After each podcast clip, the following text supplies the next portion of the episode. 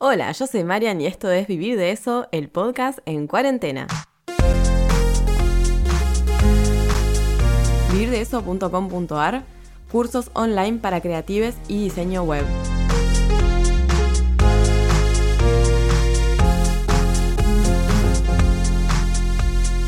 Bueno, ¿cómo les baila? ¿Todo bien? Yo acá estoy en cuarentena para variar, ya estoy medio podrida de estar encerrada, pero bueno, no queda otra que bancársela eh, y seguir trabajando porque es lo único que puedo hacer. Así que bueno, acá estoy otra vez en el podcast. En este episodio vamos a hablar sobre consejos para vender cursos online. ¿Por qué?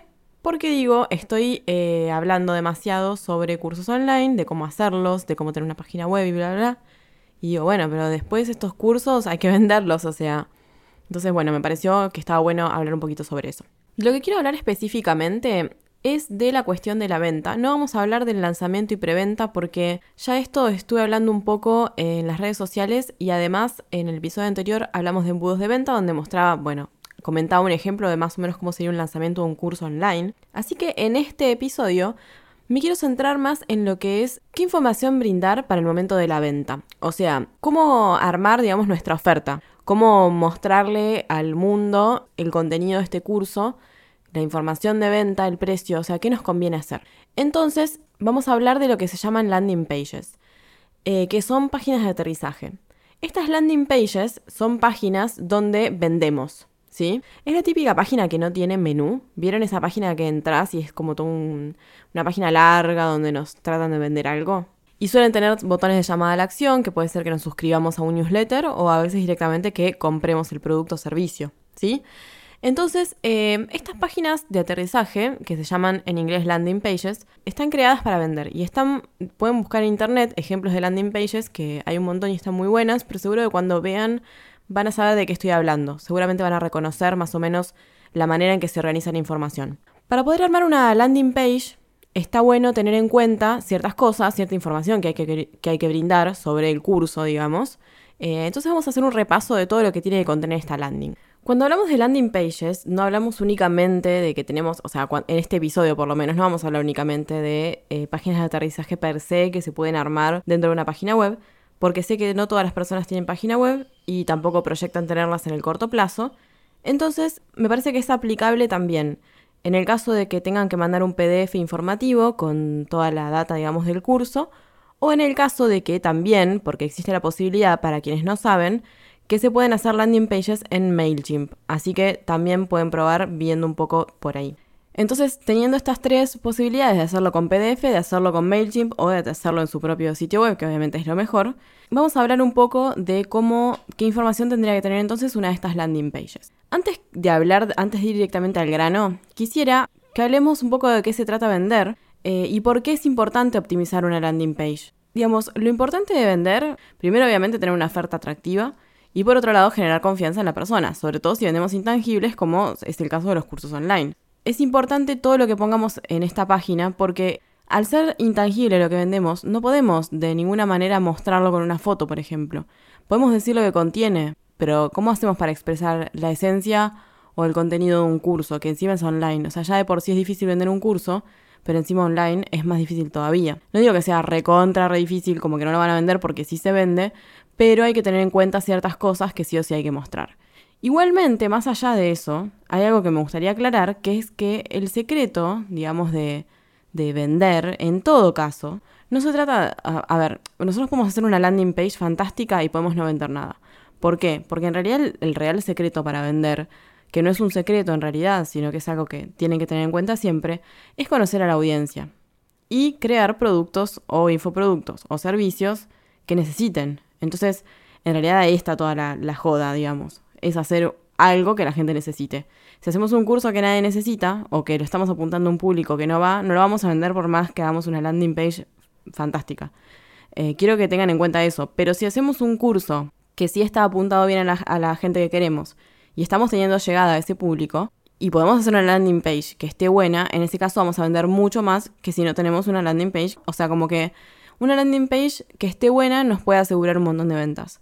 Eh, pero bueno, siempre hay que tener en cuenta esto de que tenemos que apuntar este curso hacia cierta audiencia que será la que, digamos, la predilecta para comprar esto y que ese curso tiene que estar armado pensando en esas personas y obviamente teniendo el contenido que hace falta para esas personas.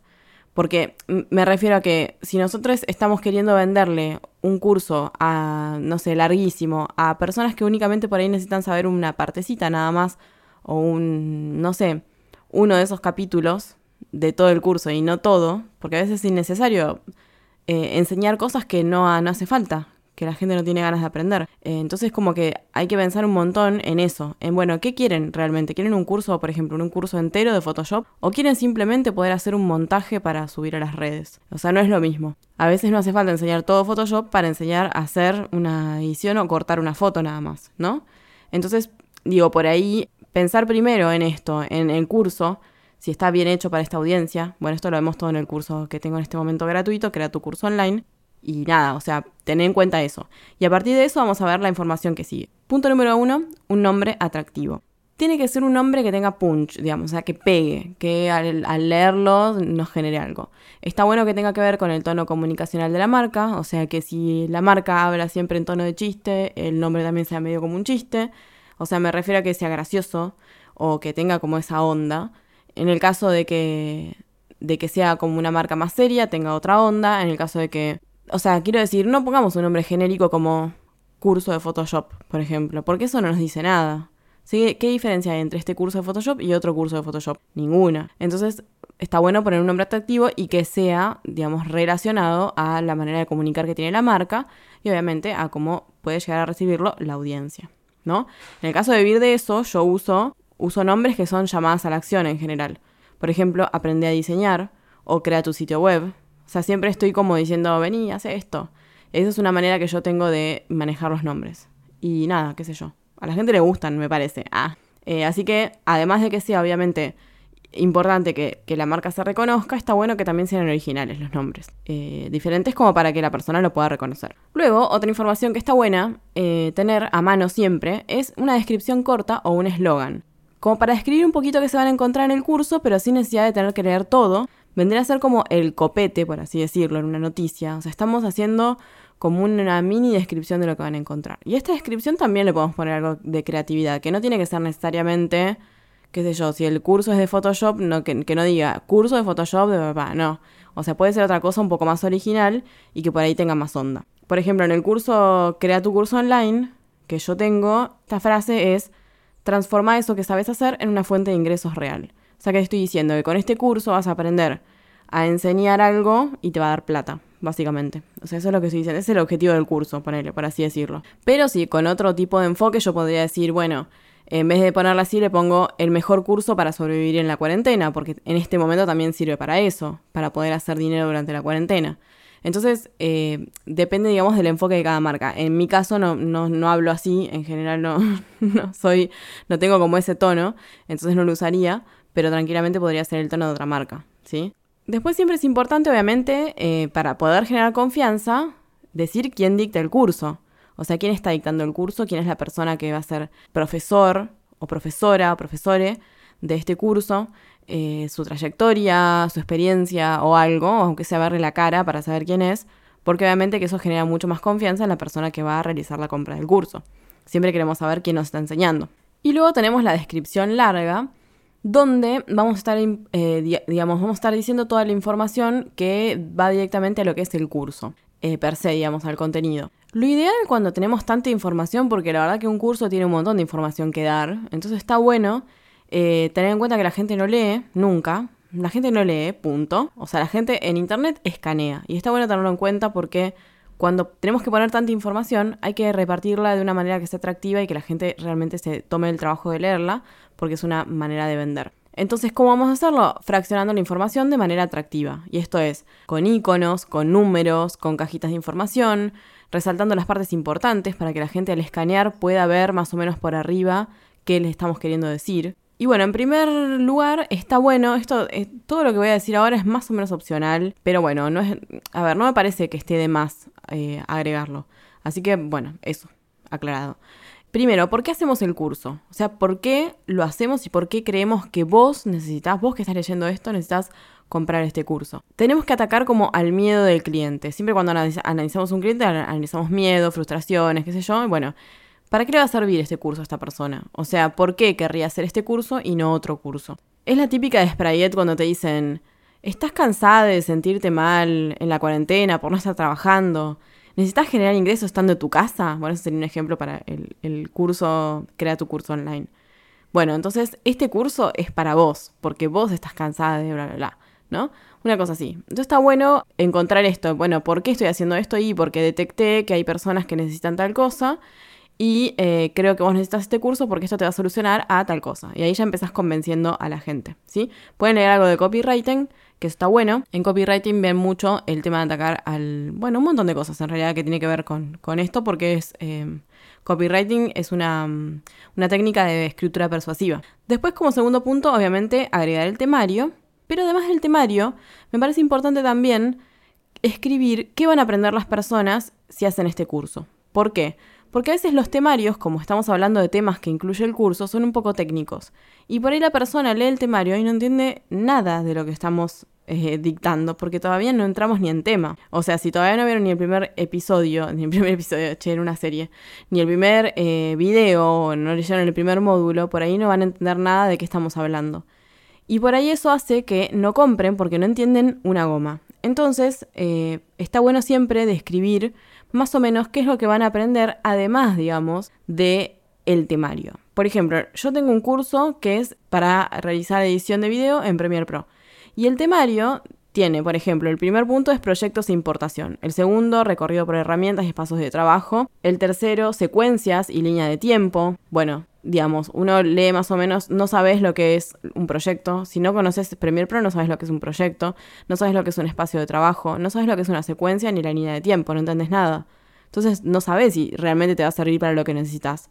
Sí, es un curso de edición de Premiere Pro, pero de ahí a que yo pueda usarlo, todo esto suena, medio complejo. Entonces, para poder evitar eso, yo siempre agrego qué vas a aprender en este curso. Por ejemplo, vas a aprender cómo importar archivos de todo tipo, vas a aprender qué son las secuencias y cómo utilizarlas, qué es la línea de tiempo, cómo cortar, pegar, mover y armar la edición como más te guste, cómo mejorar el audio. Bueno, entonces en ese caso yo ya estoy escribiendo un poco más eh, amigable, digamos, a la persona que por ahí no entiende nada le estoy escribiendo exactamente de qué, va a estar aprendiendo en este curso, más allá de lo que es el temario, ¿sí? Por eso a veces está, bueno también verlos de esa manera, no solo desde el temario. Punto número 4, cómo está dictado el curso y qué incluye. Esto es muy importante. Increíblemente, yo sé que por ahí suena absurdo, pero increíblemente hay mucha gente que no dice cómo va a estar dictado el curso, ni qué incluye.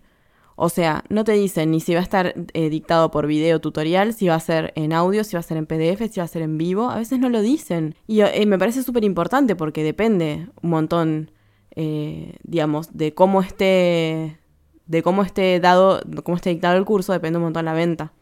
Por ejemplo, a mí no me gustan los cursos que están escritos en PDF, en general no, no los consumo. A veces sí, pero en general no. Entonces, por ahí para mí es decisivo eso. Digo, me parece que es súper importante decirlo.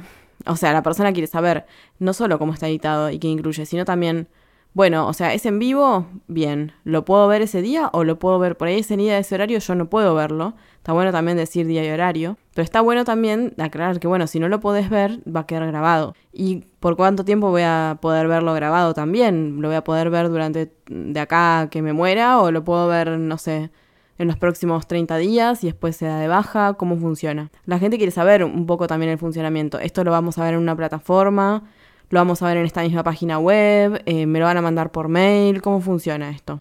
Bueno, y después em, el punto número 5, si necesitan conocimientos previos para hacer este curso, o sea, es importante siempre avisar a la gente que si hace falta saber algo más antes, porque lo que puede pasar es que la persona haga el curso y cuando esté en el medio del curso se dé cuenta que necesitaba saber algo más antes. Y eso no está bueno, es una mala jugada para hacerle a la gente. Entonces, em, siempre intentar eso, aclarar si hace falta conocimientos previos de lo que sea. ¿sí? Punto número 6, también está bueno eh, aclarar para quién está orientado el curso. Porque no es lo mismo si orientamos a el curso. A ver, hay cosas que pueden funcionar para diferentes eh, tipos de público. Entonces está bueno también aclararlo eso. Por ejemplo, en el caso del diseño, como tenemos un montón sobre diseño, podemos hacer un curso de diseño que esté orientado a diseñadores, pero también podemos hacer un curso de diseño que esté orientado a aficionados o a emprendedores, y ya no sería lo mismo, porque ya sería, estaríamos hablando en otro lenguaje. En el caso de que esté orientado a diseñadores, vamos a hablar de un lenguaje más técnico, de un lenguaje, un, digamos, vocabulario que ya esté específicamente hecho para personas que ya saben un montón de términos y obviamente el material va a estar hecho de cierta manera. Y en el caso de que sea para emprendedores o aficionados, en ese caso va a ser otro tono distinto. Entonces siempre es importante eh, apuntar, o sea, eh, decir a quién va a estar orientado el curso. Y como punto número 7 de toda esta información, ¿qué necesitas para hacer el curso? Porque a veces también hace falta tener algo para hacer el curso. Por ejemplo, imagínense un curso de cocina que sea todo con batido y que haga falta una batidora y si nosotros no avisamos la persona nunca va a poder hacer las recetas. Eh, por ejemplo, en algunos cursos que yo tengo como Premiere Pro o el de o algunos de diseño hablamos eh, siempre siempre agrego que hace falta tener una PC de escritorio porque estos se, se trabajan siempre desde la PC de escritorio y hay gente que no tiene o sea, notebook o PC de escritorio, pero no desde el celular. Y también es importante que tengan instalado este programa. Entonces ya aclaro de entrada que si no tenés el programa va a ser un poco más difícil, o sea, lo vas a hacer pero no vas a poder practicar. Básicamente, en ver el curso lo puedes ver, pero no, te va a servir de mucho. Bueno, y después, además de toda esta información, también eh, hay, bueno, obviamente agregar el precio y el botón de compra o de llamada a la acción, eso es súper importante, más vale, ¿no? obviamente. Eh, y también recomendaciones de clientes es una buena manera de vender, porque si ya tenemos clientes que ya hicieron este, este curso y nos pueden recomendar, ahí nos están dando un aval muy importante que genera mucha más confianza y que puede llegar a concretar la venta solo por el hecho de tener clientes que ya están recomendando. Obviamente esas recomendaciones tienen que eh, tener nombre y foto o nombre y apellido o algún tipo de, digamos, de algo que muestre la veracidad de esa recomendación, porque eso, así es mucho mejor. Y por último, eh, que no está de más tampoco, podemos anotar las preguntas frecuentes, donde podemos decir, eh, por ejemplo, cosas que no hayamos dicho antes, pero que sean importantes, por ejemplo, formas de pago, no sé, cómo se accede a la plataforma, etc.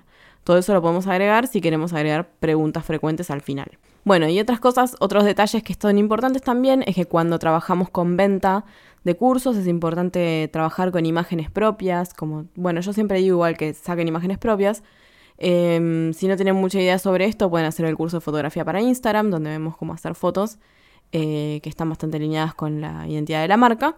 Y em, nada, nunca recomiendo trabajar con fotos de stocks. De stock, sobre todo, ¿saben por qué? Imagínense que eh, las fotos de stock las tiene todo el mundo y estamos hablando de, productos intangibles. Un curso no se puede tocar, entonces si lo único que tenemos de referencia de imagen es una foto que la usan muchas personas, no nos hace bien a la marca. Está bueno siempre trabajar entonces con eh, fotos nuestras. Intentar sacar buenas fotos y subir nuestras propias fotografías. Y por otro lado, para hacer la promoción y también con el objetivo de generar confianza, siempre está bueno generar contenido de valor, que puede ser tanto eh, descargables, pueden ser eh, una clase en vivo como de muestra, digamos, puede ser dejar ver alguno de los videos o una parte del curso como para mostrar. Por ejemplo, si ustedes entran en Google, en Google Libros y quieren ver un libro, siempre te dejan leer, digamos, una parte del libro antes de comprarlo para que veas si te copa o no. Y eh, bueno, obviamente si quieren hacer un tráiler del, del curso está bueno también, aunque les recomiendo que solo lo hagan si saben editar video y eso, porque en todo caso, si el tráiler no está bueno, probablemente les haga peor que si no lo ponen. Así que siempre traten de hacer cosas, eh, cuando hacen algo así, traten de hacerlo bien. Bueno, hasta aquí llegó toda la información. Creo que ya hablé mucho.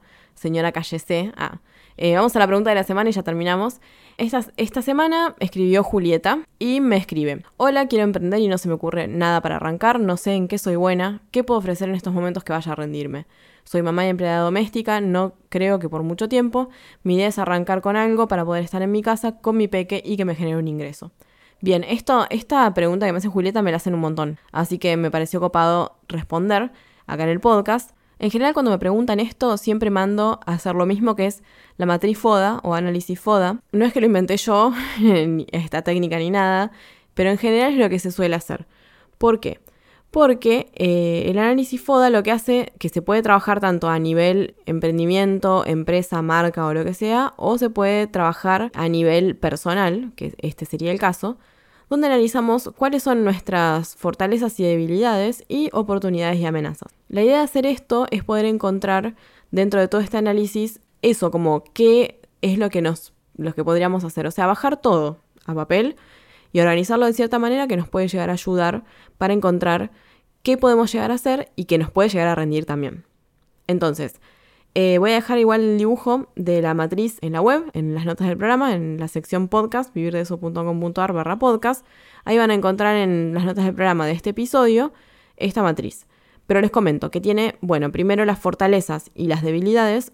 ¿Dónde vamos a escribir? En las fortalezas van a escribir en qué son buenos, o sea, se tienen que preguntar en qué soy buena, bueno, en mi caso, por ejemplo, en qué soy buena yo, qué me gusta hacer, eh, qué disfruto hacer, cuáles son las virtudes que tengo, o sea, qué es lo que hago bien, que a veces está bueno preguntar a otra persona también, no solo a nosotros, si no se nos ocurre. Y luego tenemos las debilidades, donde hacemos lo contrario, en qué es lo que hago mal, qué es lo que me cuesta, qué es lo que no me gusta hacer, qué puedo mejorar. Y luego, por otro lado, tenemos lo que es el análisis, que ya es externo, o sea, que ya no depende tanto de nosotros, sino de lo relacionado a nuestro entorno. Tenemos las oportunidades y las amenazas.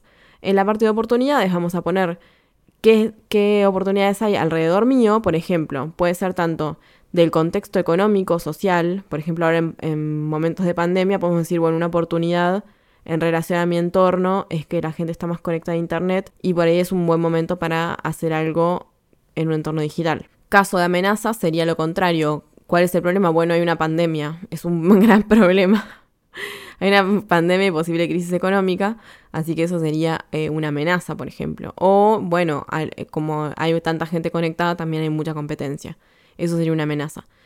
Entonces lo que se hace con esto es a las fortalezas intentar eh, tenerlas en cuenta y optimizarlas para ver si realmente queremos que de ahí salga algo que sea de nuestro, de nuestro negocio, o sea, de nuestro próximo proyecto. En el caso de las debilidades, encontrar la manera de o delegarlas, o sea, si a mí no me gusta hacer esto y esto sí o sí lo tengo que hacer para un proyecto, entonces, eh, ¿cómo puedo hacer? Los puedo delegar, los puedo mejorar, puedo, por ejemplo, si yo no sé hacer manejo de redes, puedo hacer un curso. ¿Se entiende más o menos a dónde voy? Eh, y en el caso de oportunidades, pensar obviamente qué oportunidades puedo aprovechar, que pueden ser tanto esto como, qué sé yo, conozco a alguien que me puede ayudar con la publicidad porque conoce ciertas personas que pueden comprar, etc. Eh, o conozco personas que pueden ser el público porque, no sé, conozco gente que le interesa este producto, qué sé yo. Y luego en las amenazas, obviamente, pensar de qué manera podemos superarlas. Eh, y otra cosa que quería recomendar también es que en caso de, empezar a hacer este análisis y bueno, obviamente siempre arrancando un proyecto es difícil, está bueno capacitarse, eso te lo recontra recomiendo, pero además está bueno también si tenés ganas de escuchar el episodio Tips para la Creatividad, porque en ese episodio hablamos de creatividad y si en algún momento se bloquea, que va a pasar porque así es cuando hacemos una marca nueva, es un proceso largo, eh, entonces nada, en ese caso, que escuches ese episodio te va a servir seguramente.